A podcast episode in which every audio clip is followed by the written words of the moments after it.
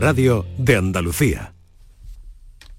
Hola, hola, muy buenas tardes. Estamos finiquitando este mes de mayo que tantas eh, cosas buenas nos ha traído y que tantas cosas complicadas también deja todavía en nuestras vidas, en nuestras historias.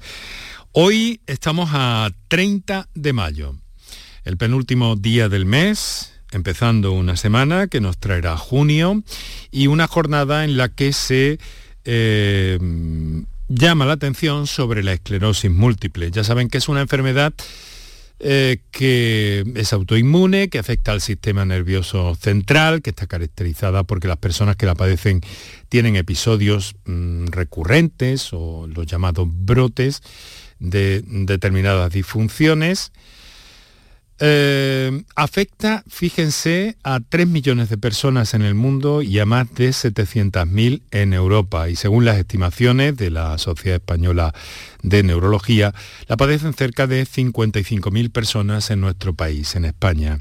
Hoy, esclerosis múltiple, por dónde vamos, hacia dónde vamos, presente y futuro en cuanto a los tratamientos de esta enfermedad y esa es nuestra propuesta para este día. Así que muy buenas tardes y muchas gracias por estar a ese lado del aparato de radio. Canal Sur Radio te cuida. Por tu salud. Por tu salud con Enrique Jesús Moreno.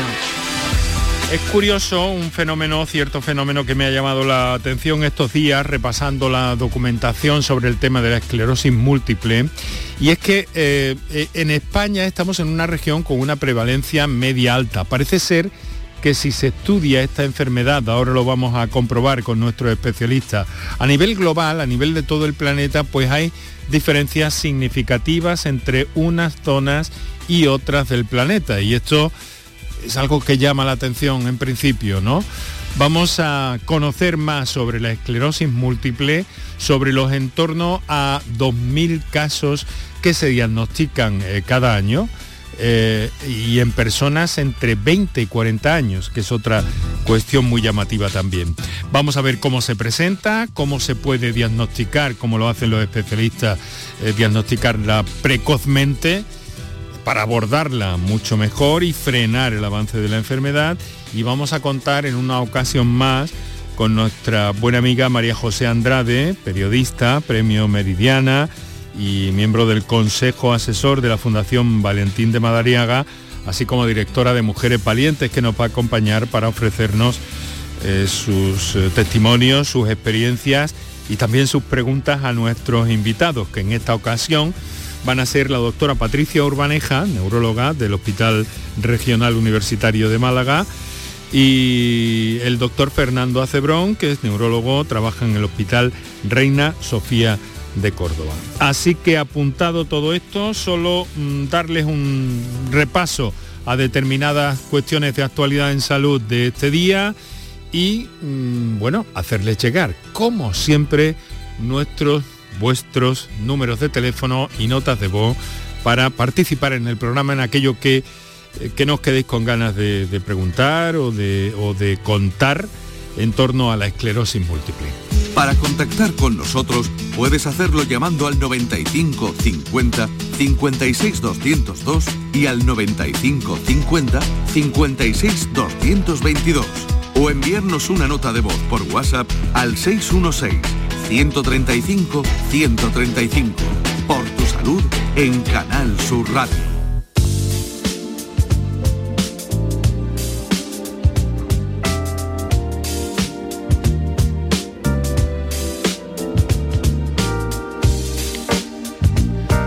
Bueno, pues son las 6 de la tarde y 8 minutos en este momento en torno a la actualidad relacionada con la salud, con la salud pública.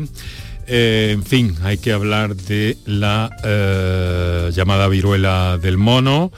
Salud ha confirmado cuatro casos del virus de, esta enfermedad en Andalucía.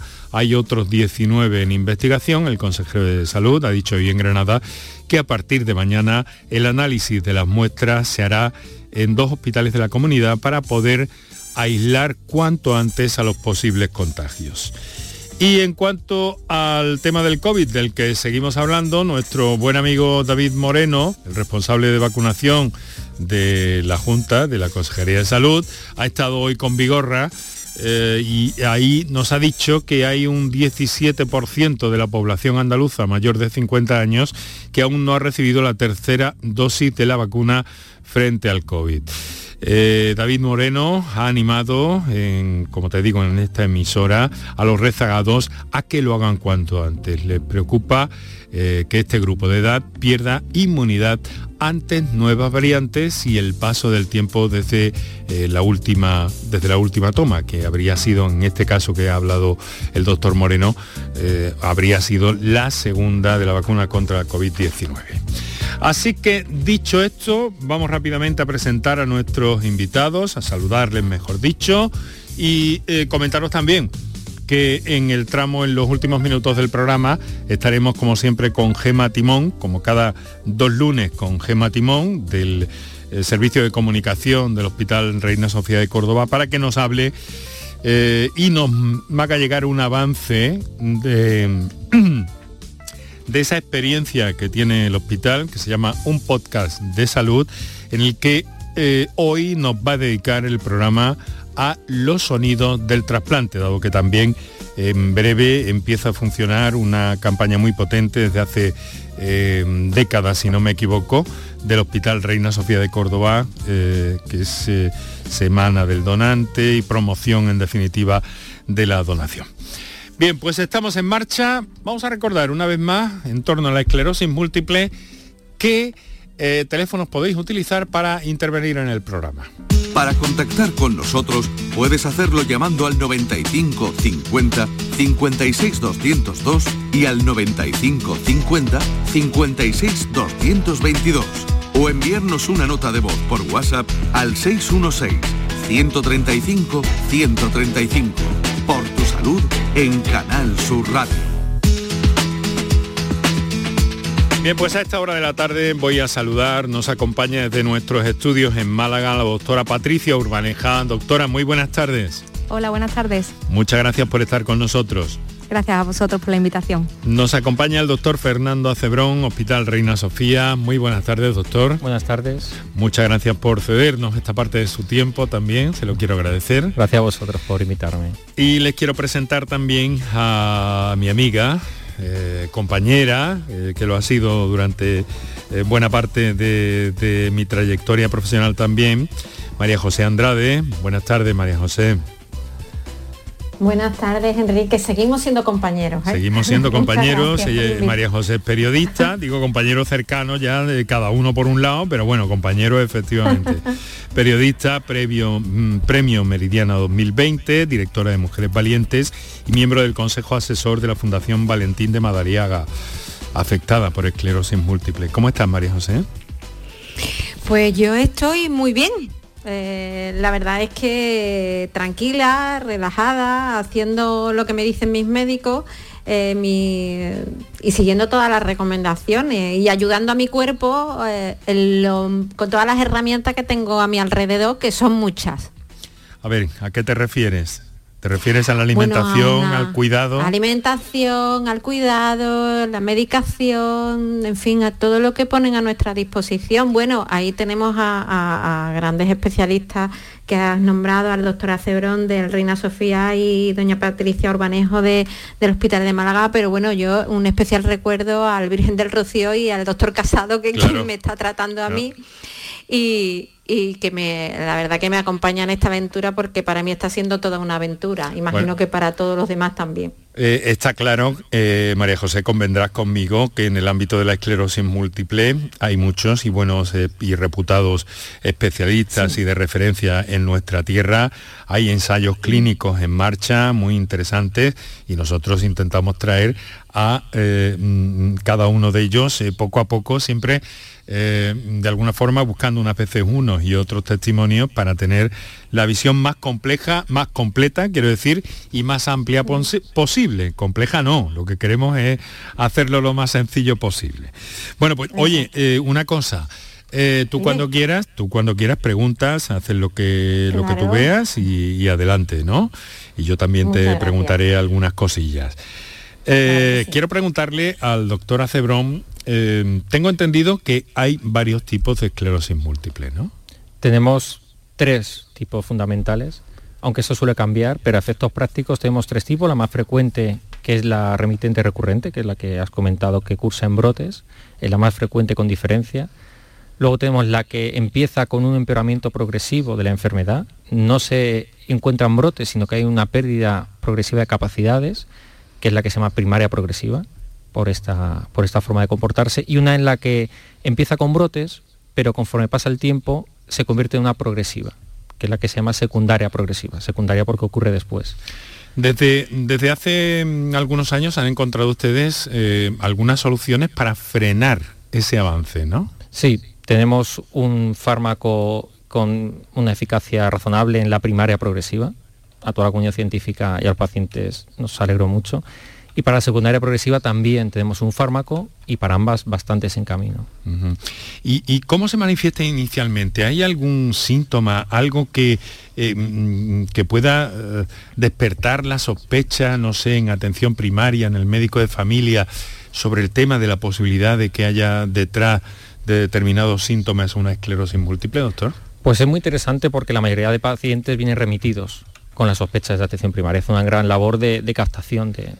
Suelen ser síntomas eh, de disfunción neurológica, es decir, falla algo en el cableado que tenemos y casi siempre son alteraciones de visión, visión borrosa, eh, dificultad para encontrar los colores o distinguirlos con, con un ojo, o bien trastornos de sensibilidad, un hormigueo persistente en una extremidad, una pérdida de fuerza persistente, un vértigo que sea especialmente difícil de tratar todo esto llama un poco la atención al paciente y o bien acude a urgencias o a su médico y ya he remitido a la consulta en neurología. Eh, doctora, doctora Patricia Urbaneja, hay, hay algo que llama la atención en, este mal y es que suele presentarse eh, cuando debuta, eh, cuando empieza, en, personas entre 20 y 40 años, es, es donde más se da, tengo entendido, ¿no? Exactamente, justo cuando el paciente pues ya está empezando a planificar pues su futuro laboral, familiar y es ahí justo cuando ataca y te lleva la sorpresa del diagnóstico. Mm. ¿Y qué saben ustedes de la esclerosis múltiple? ¿De dónde viene? ¿Por qué aparece? ¿Por qué se manifiesta?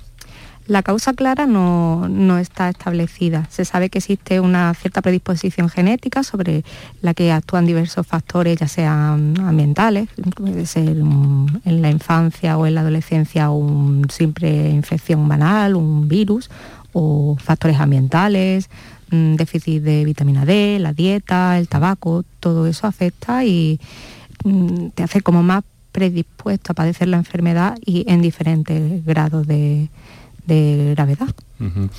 Lo que se han encontrado ustedes eh, son herramientas, elementos eh, para, intentar frenar el avance, ¿no? Y en ese sentido mm, tengo entendido que con bastante, con bastante fortuna, ¿no? Lo que siempre queremos es hacer una medicina personalizada, individualizada, y queremos siempre conocer la, enfermedad y ver qué factores, digamos, pronósticos tiene el paciente al, al diagnóstico para saber cómo va a ir evolucionando en un futuro para intentar que no haya discapacidad a largo plazo y saber cómo los tenemos que tratar desde un principio. Si tenemos que apostar por una, por una terapia, digamos, más eh, enérgica, por así decirlo. Y además, no solo eso, eh, es cierto también que hay un buen número de, de posibilidades eh, de buscar nuevos fármacos para abordar la enfermedad en este sentido, si no me equivoco. Y de hecho en Andalucía y entre, entre ustedes, bueno, tienen una red, ¿verdad?, de comunicación muy interesante, que ahora también nos hablarán un poquillo de, eso, pero eh, hay varios ensayos en curso, desde hace años además, algunos de ellos, ¿no? Son muy numerosos. Es que en estos últimos 25 años es la área de la neurología en la que mm, se ha investigado más mm. y están saliendo muchísimos fármacos. Y además con ensayos en nuestros hospitales, me refiero. Exactamente.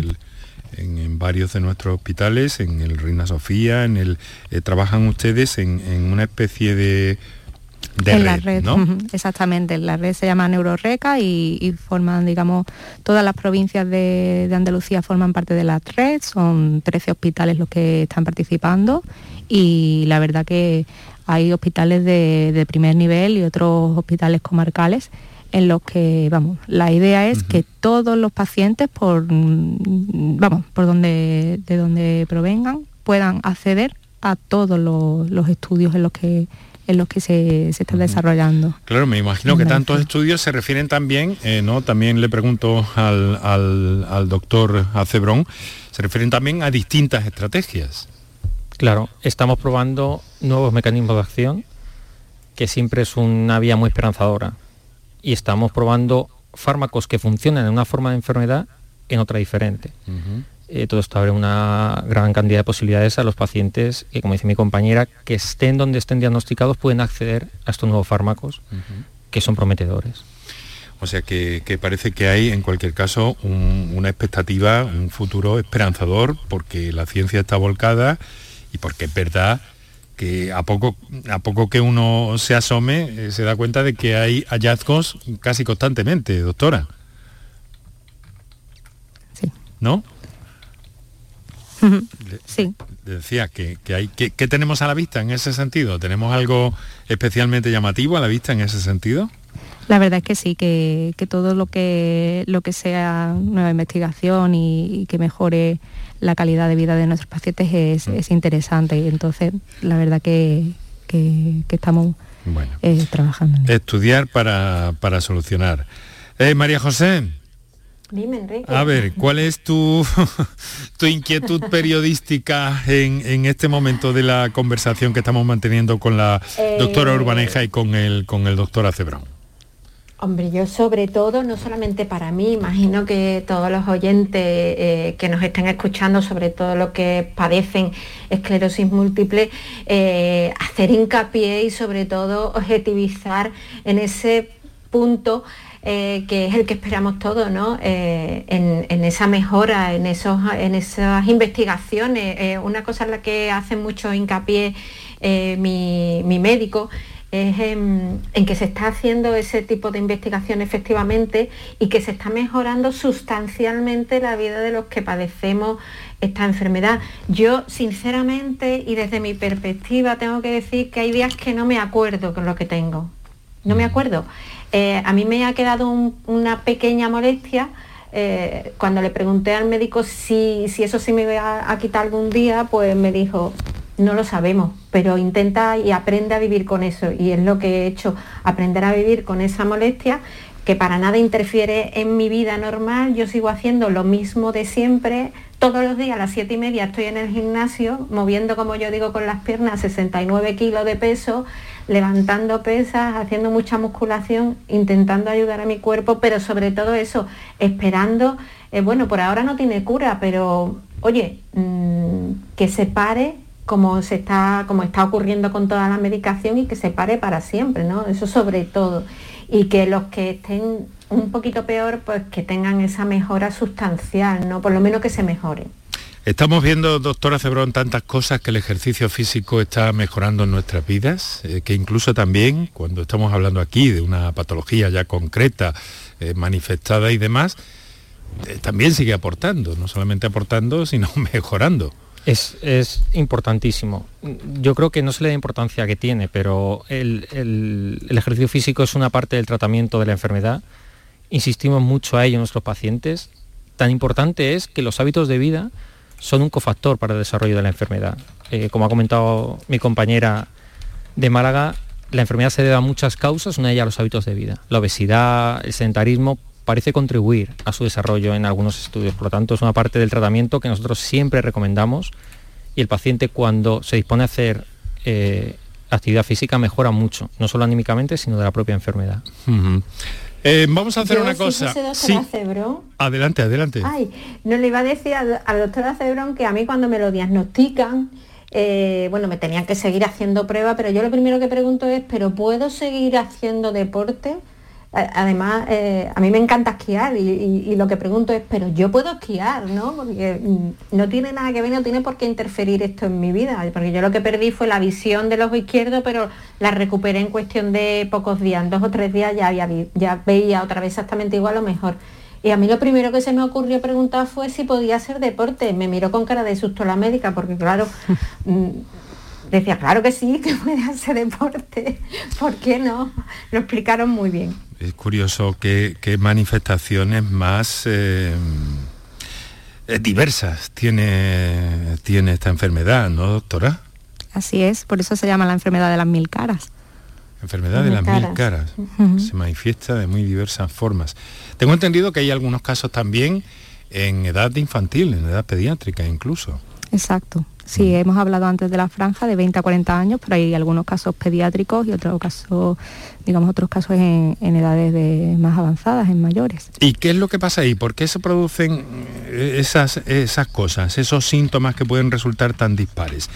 Tengo entendido que hay una especie de cortes entre, eh, en el circuito eh, del sistema nervioso, por resumirlo, ¿no? Exactamente, hemos hablado que es una enfermedad autoinmune, entonces nuestras defensas pues nos juegan una mala pasada y atacan a la mielina que envuelve los nervios. La mielina desaparece y ya el cable, digamos, por así decirlo, no conduce bien la información. Entonces puede que la información esté bloqueada o que llegue más lento y ese es el problema que pasa en la esclerosis múltiple.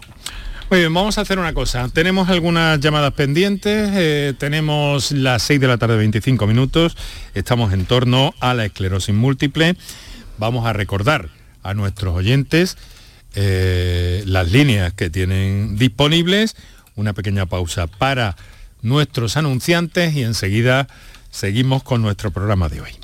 Para contactar con nosotros puedes hacerlo llamando al 95 50 56 202 y al 95 50 56 222 o enviarnos una nota de voz por WhatsApp al 616 135 135.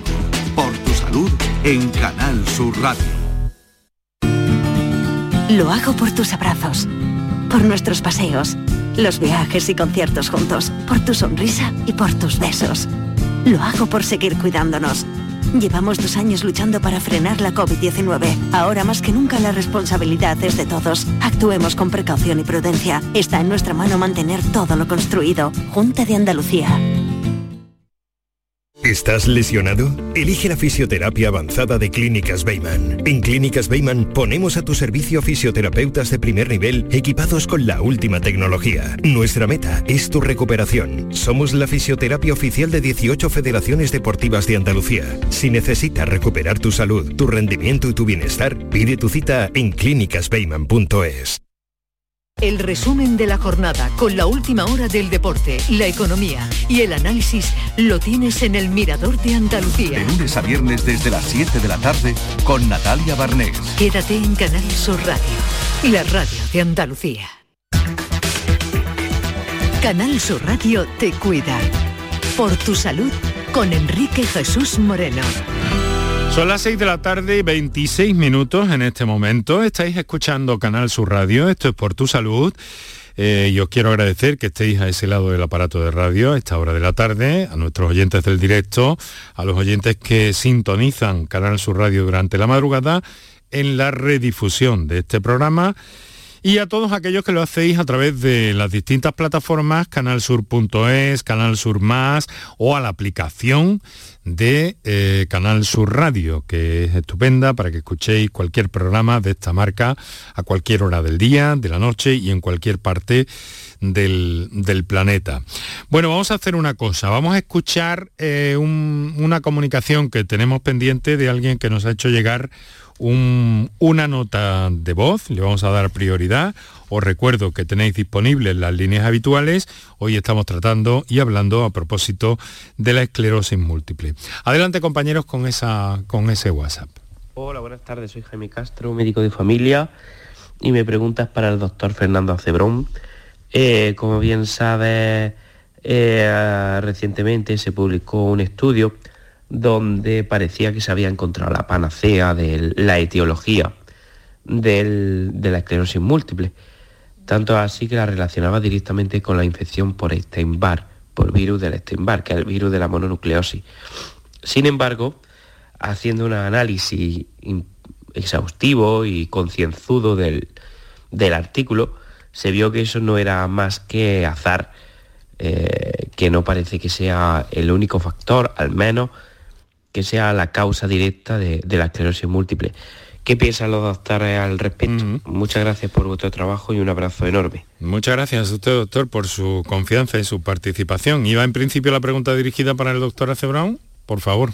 Bueno, es muy buena pregunta. Es una pregunta que nos hacen los pacientes. Ha sido recientemente un, muy reciente. un bimbazo, digamos. Ha, sido un trending topic en la comunidad científica, ha sido titular. Eh, no está tan claro que tenga tanta influencia como se ha presentado. Ha habido mucho debate entre los neurólogos.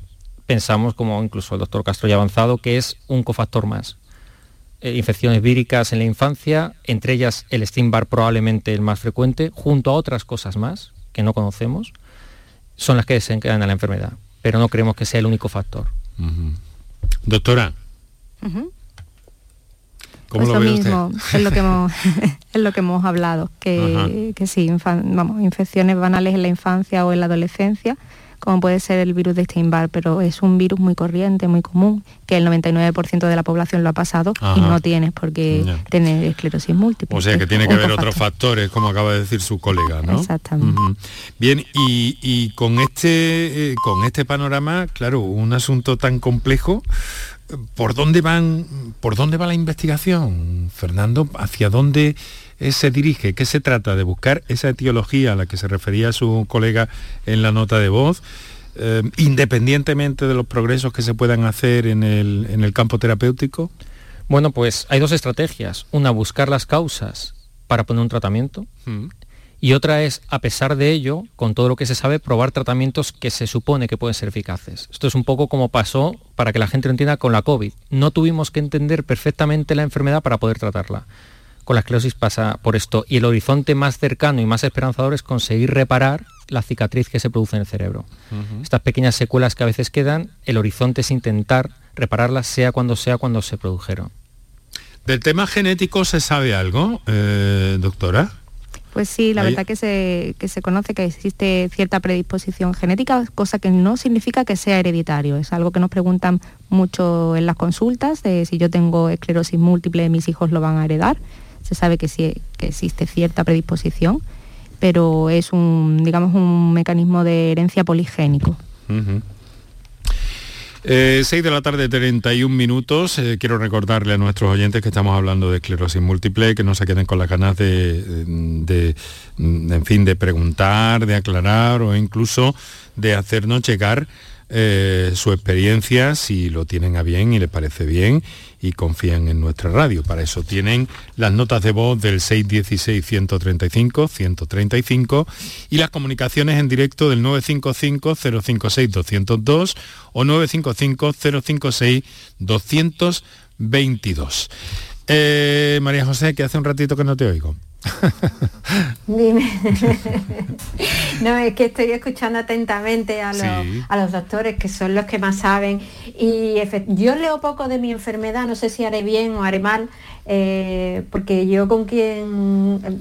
Lo del doctor Google yo lo llevo fatal. A mí no me importa hablarlo. Eh, Enrique además me conoces tú perfectamente y no tengo ningún problema en, decir que, que padezco esclerosis múltiple y además todavía se tiene cierta, no reticencia, pero cuando lo dice la gente como que da un paso para atrás para mirarte bien y decir, pero si anda perfectamente. Creo que hay muy poca información de lo que es la enfermedad y, se asustan un poco los que te escuchan, pero estás bien, te agarran, pero estoy perfectamente, estoy, no tengo ningún problema. Eh, y entonces ya empiezas a, hilar. Y yo es que también, Enrique, tengo a dos grandes referentes que conocemos, son amigos nuestros, mm. comunes y, compañeros, y yo me fijo en ellos. Yo me fijo en ellos y están tan bien, están tan bien.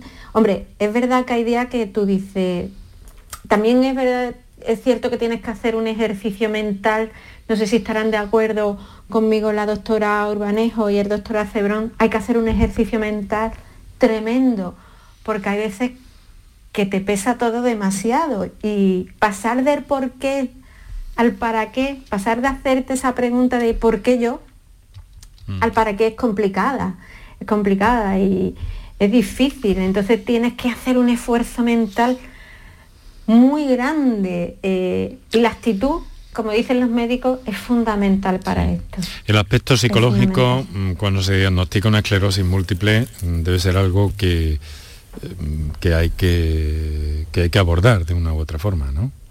Es negociar, trabajar. claro, negociar de alguna forma, ¿no, doctor? Eh, es un proceso difícil al principio, cuando una persona, como ha dicho nuestra compañera, una persona entre los 20 y 40 años, cuando está planificando su vida, decirle esta noticia en principio disruptiva y como dice nuestra amiga, con la desinformación que hay a veces, mm. pues es, duro, ¿no? Pero sí que es curioso lo que dice de que no se te nota, ¿no? La enfermedad.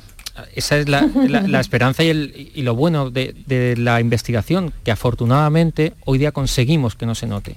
Y ese es el mensaje que nuestros pacientes transmitimos en las primeras consultas, que, que no se va a notar, que va a ser una enfermedad crónica como otras muchas y yo creo que también hay que transmitir ese mensaje de esperanza, de que no se acaba la vida. Es un diagnóstico que hay que aprender a convivir con él, pero con la esperanza de que se va a tratar y se va a controlar. ¿Y qué seguimiento tiene una persona diagnosticada? ¿Cómo, cómo, cómo es el proceso un poco, doctora, si es tan amable de explicarnos el proceso desde que hay un, un diagnóstico definitivo? Que por cierto, no les he preguntado cómo se diagnostica en realidad todavía. ¿Cómo se diagnostica la esclerosis múltiple? Bueno, pues la verdad que no existe una, prueba diagnóstica que te diga tienes esclerosis múltiple. ¿Vale? Verdaderamente tenemos que sentarnos con el paciente, hacerle una buena historia clínica, una buena exploración y ver verdaderamente eh, la clínica que nos cuenta si es susceptible o no de un brote, de una disfunción neurológica junto con esa clínica y esa exploración, ya vemos qué pruebas complementarias podemos hacer. Normalmente es una resonancia, una analítica, una punción lumbar, los potenciales evocados, y con todo eso ya vamos viendo si cumple o no criterios para poder diagnosticar de la enfermedad. Y una vez eh, puesto esto encima de la mesa, claro, mm, me imagino que, que lo primero cuando ustedes mm, hacen ese diagnóstico es eh, una bofetada, por así decirlo, ¿no? Exactamente, en principio eh, tenemos una consulta bastante, digamos, con bastante tiempo como para poder dedicarnos a ese paciente, explicarle todo, las dudas que, puedan surgir y explicarle que, la vida no se acaba aquí, que tenemos este diagnóstico, pero que hay que, que normalizar esta enfermedad, que ya es una enfermedad crónica y que vamos a seguir eh, nuestro día a día y, que la relación médico-paciente aquí es, muy importante, que vamos a hablar de, qué características pues, tiene su enfermedad, qué es lo que eh, qué tratamiento podría ser mejor para, esta persona en su caso y, cómo vamos a afrontar el futuro. Bueno, estamos a las 6 y 36 minutos en este momento y tenemos eh, un oyente que nos telefonea desde Marbella. Es Pedro, ¿verdad? Sí, buenas tardes, soy Pedro. Hola, muy buenas tardes. Pues usted dirá, señor. En primero, felicidades por el programa que hacéis, porque la verdad es que algo que ayuda mucho. Bueno, muchas gracias. los diferentes temas que tocáis.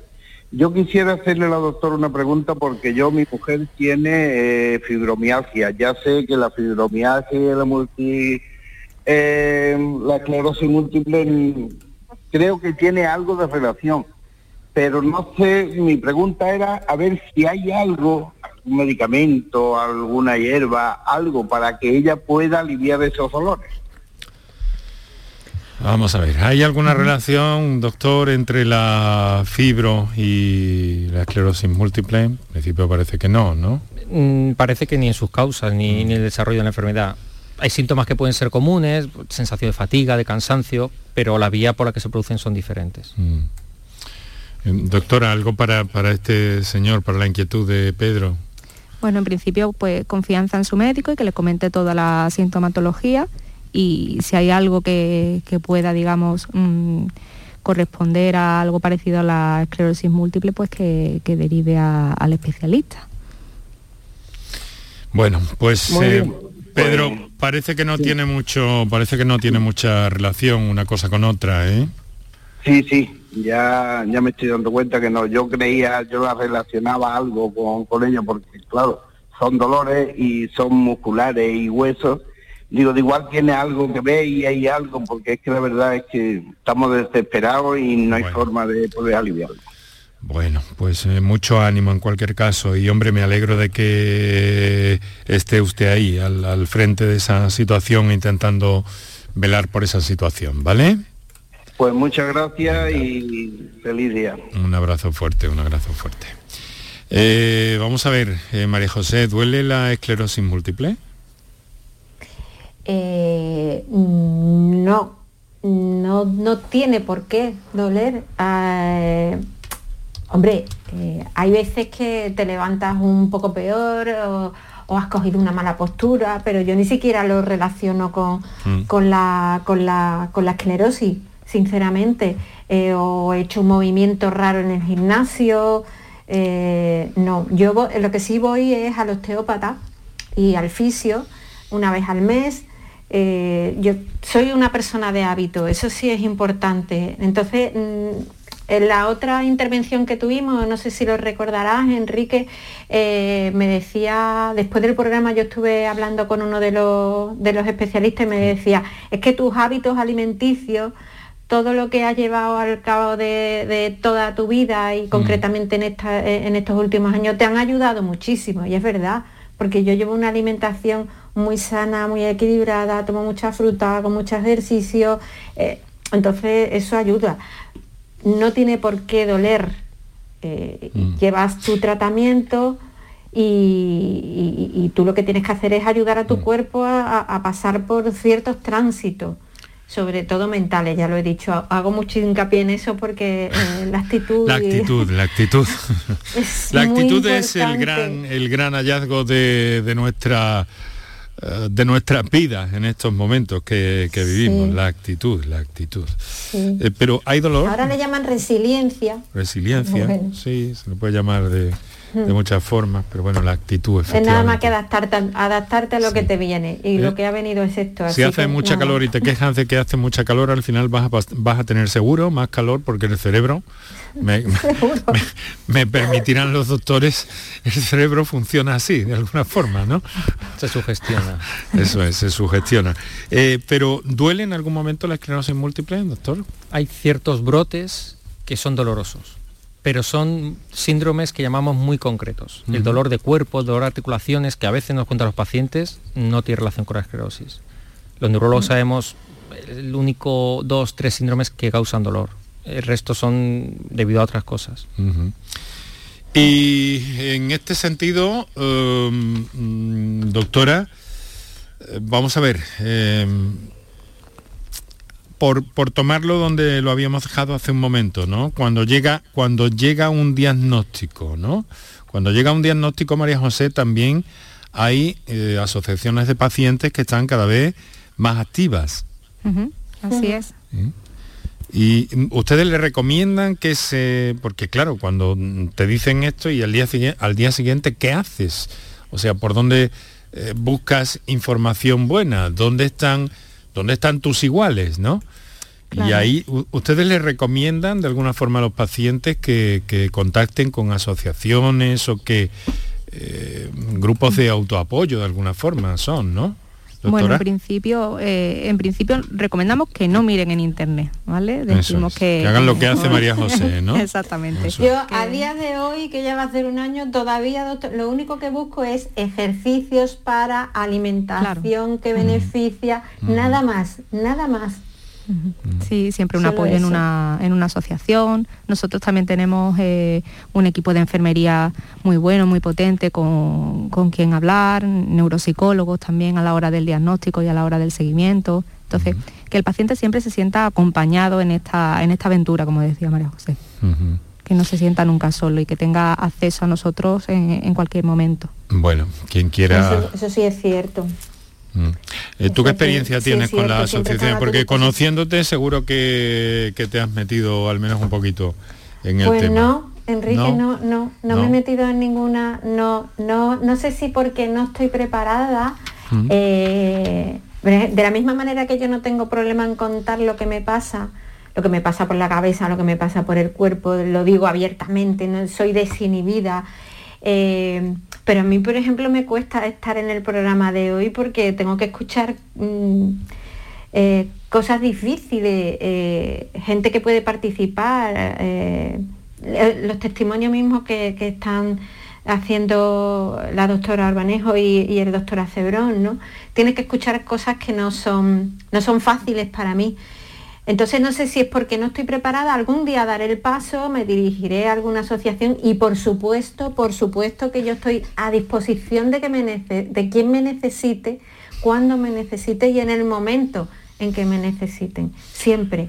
Pero por ahora todavía no. Bueno, yo mm, lo que tengo que hacer mm, de cualquier forma es agradecerte muy especialmente, lo he dicho al principio, pero en este caso eh, con, esta, con este comentario que has hecho, pues todavía más especialmente y además sabes que, mm, que, lo siento así y, lo valoro muy positivamente y muy calidad y humanísticamente tu disposición, porque es fundamental, es fundamental para, eh, para nuestros oyentes, para que eh, mm, también los especialistas que nos acompañan tengan una percepción de cómo una persona eh, pues vive, siente todo esto más allá de la consulta, ¿sabes, María José? Eso me parece que es importante también, todo eso, porque todo influye a la hora de, llevar un tratamiento, a la hora de cumplir las indicaciones, a la hora, en definitiva, de buscar ese, ese, mm, ese apoyo, ¿no? Y ese tratamiento lo mejor posible. Hay una cosa que es importante, eh, de la que hemos pasado un poco de puntillas, que a mí me gustaría eh, tocar para, eh, para terminar. y es el diagnóstico precoz. Porque claro, hemos visto que es una enfermedad que se puede manifestar inicialmente de muchas maneras, que puede presentarse de muchas formas, a unas edades que hay algunos síntomas que pueden confundirse a lo mejor con otras cosas y claro, el diagnóstico precoz para la esclerosis múltiple es especialmente importante, ¿no, Fernando? Es muy importante. Nosotros siempre decimos que tiempo es cerebro. Eh, quizás el lema se ha popularizado más a raíz del ictus, pero en esclerosis múltiple el tiempo es cerebro. Todos esos cables que protejamos son cables que, van a quedar sanos el resto de la vida. Entonces, cuanto antes diagnostiquemos la enfermedad, antes podremos usar un tratamiento que protegerá el cerebro de esa persona de, futuros ataques. Y entonces, doctora, hay mecanismos, como nos ha explicado un poco eh, anteriormente, al principio del programa, eh, su colega, hay mecanismos como en, la atención primaria, como para sospechar que hay un, eh, o que puede haber una situación de esclerosis múltiple y abordarla cuanto antes? Claro que sí, ahora la, la sanidad puede ser muy accesible para todos y simplemente con una buena historia clínica y con, una exploración que nos haga sospechar pues ya podemos acceder a cualquier, digamos, a una prueba diagnóstica y, claro, con los avances tecnológicos todo esto se, consigue de forma más precoz. Mm. De cara al futuro, doctor, ¿cómo ve, cómo ve la situación? Bueno, la llevamos viendo bien muchos años. Sí. Mm, puedo, puedo decir que yo, yo, he calculado que sale un fármaco nuevo cada año. ¿Un fármaco nuevo cada año? Los últimos 3-4 años hemos tenido un fármaco nuevo cada año, incluyendo la pandemia que ha dilatado todo. Y estamos buscando nuevos mecanismos de acción. Esos mecanismos de acción son muy prometedores. Buscamos proteger igual de bien el cerebro, con menos efectos secundarios, y, reparar ese daño que se ha generado. Yo tengo mucha esperanza porque no solo porque confío eh, en ello, sino porque veo que mis pacientes cada vez están mejor tratados y llevan mejor la enfermedad. y, bueno, y además también eh, se presenta pues, en el ámbito de la investigación en medicina y en la localización de nuevos fármacos, desde luego que ahí hay una carrera increíble, ¿no? Ahí, me dice un fármaco cada año y supongo que han ido mejorando. Esos son fármacos que sea una idea que estamos estudiando desde hace 5 o 6 años, que han pasado todos los ensayos clínicos y han salido al mercado. Los que estamos ahora estudiando saldrán en los todavía más avanzados, en cualquier caso. Bueno, esa, es la línea de esa es la línea de trabajo, ¿no, doctora? Así es. Eh, seguir apostando por la calidad, por el conocimiento y ojalá, ojalá que, en fin, que podamos en este sentido em, lo más parecido a cantar victoria y que esto se... Porque el progreso que yo he observado en cualquier caso, desde los primeros momentos en, en los que se empieza a hablar de esclerosis múltiple hasta este momento, son, desde luego, eh, son grandes saltos, ha sido muy importante. Exactamente, la enfermedad no tiene nada que ver como era antiguamente. Bueno, María José, ¿alguna cosilla más por tu parte? Yo mi agradecimiento infinito a, los especialistas, a los investigadores, a tanta gente que, trabaja no solo por, la esclerosis múltiple, porque tengamos una mejoría, sino por todas esas enfermedades eh, que, salen, que, padecen, que somos cada vez más. Eh, mucha gente dice la esclerosis múltiple es que es una enfermedad que está de moda y, no es que esté de moda, es que hay gente que lo verbalizamos, influencers como, como María Pombo, que es una chica jovencísima, que yo no conocía de nada, pero me dijo mi sobrina, tita, tienes la enfermedad que está de moda. Y te quedas un poco así como diciendo, no, no quiero estar de moda para nada, yo no me apetece. Pero es verdad que, el hecho de que haya eh, personajes, chicas así, que lo puedan verbalizar y que lo mm. naturalicen de esa manera, pueden ayudar a esa detección precoz a la que hacían referencia. y que es más y que es más confortable vivir socialmente en ese entorno que no en otro, claro que sí. Claro, y, sobre todo porque hay que naturalizarlo, Enrique. No es ninguna tragedia, tienes que aprender a vivir con eso y mientras más pronto aprendas a vivir con la enfermedad, mucho mejor. Yo no he dejado de dormir ninguna noche. Mm.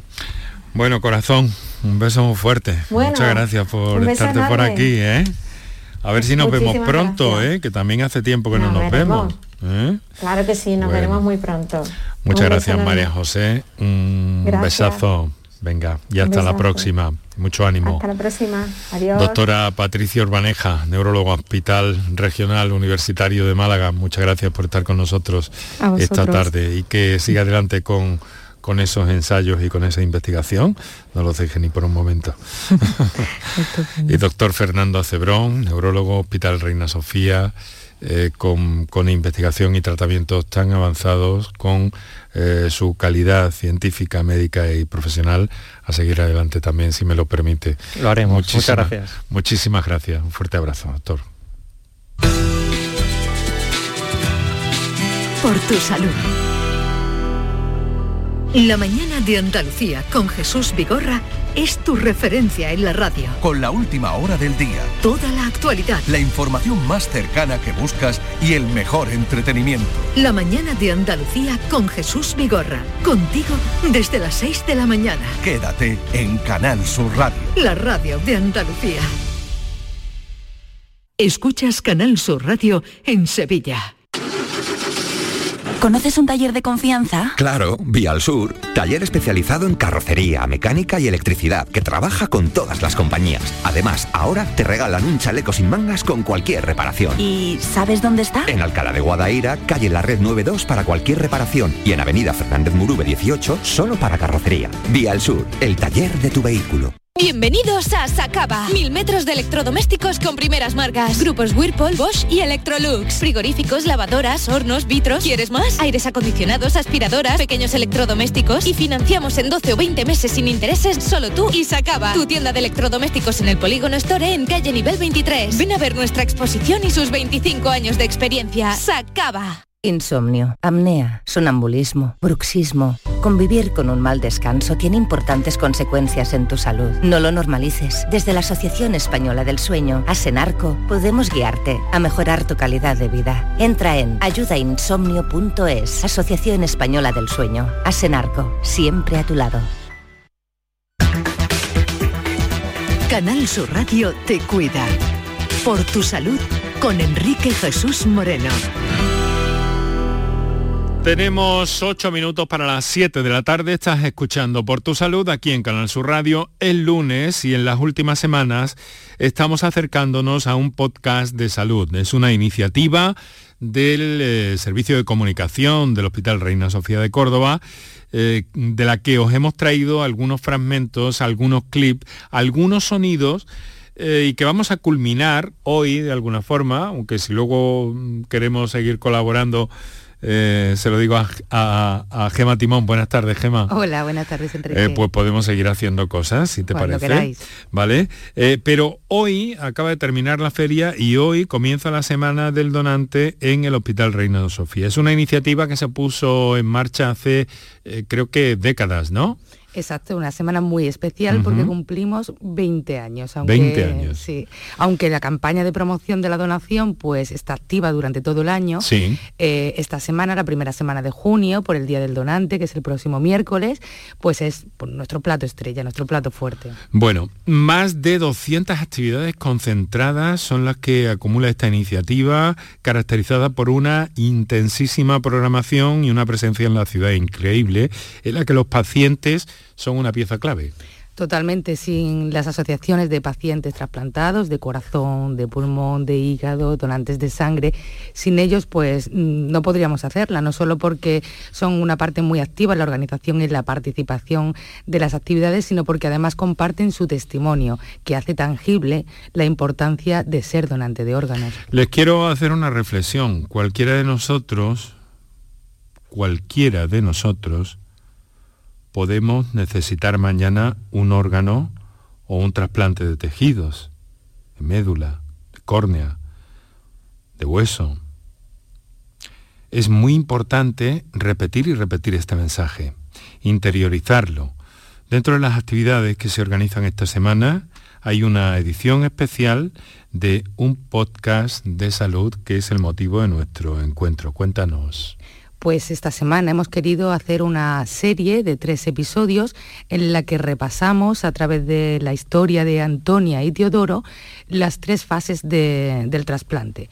La donación, que es el momento clave, la extracción del órgano y el implante del órgano en el receptor. Eso está publicado ya en el podcast. Ya lo pueden escuchar, todos, estos, todos nuestros oyentes lo pueden escuchar perfectamente desde hoy. Bueno, y ahora lo que vamos a hacer es escuchar un... Todavía faltan unos días para el trasplante. Antonia y Teodoro podrán marcharse a casa con sus hijos antes de la operación, mientras otros equipos de trasplante siguen trabajando en el hospital.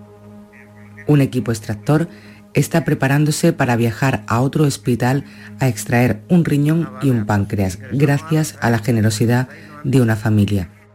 Ella es Ana, enfermera del equipo. Ahora mismo he metido lo que necesito para la extracción, las cajas, eh, llevamos los líquidos para perfundir el órgano, en frío, porque deben ir en frío, van con unas placas de hielo, con hielo, todo eso. Hola, conductor? Cuando quiera nos vamos. Pues, en cuanto se monten. Antes no me puedo ir.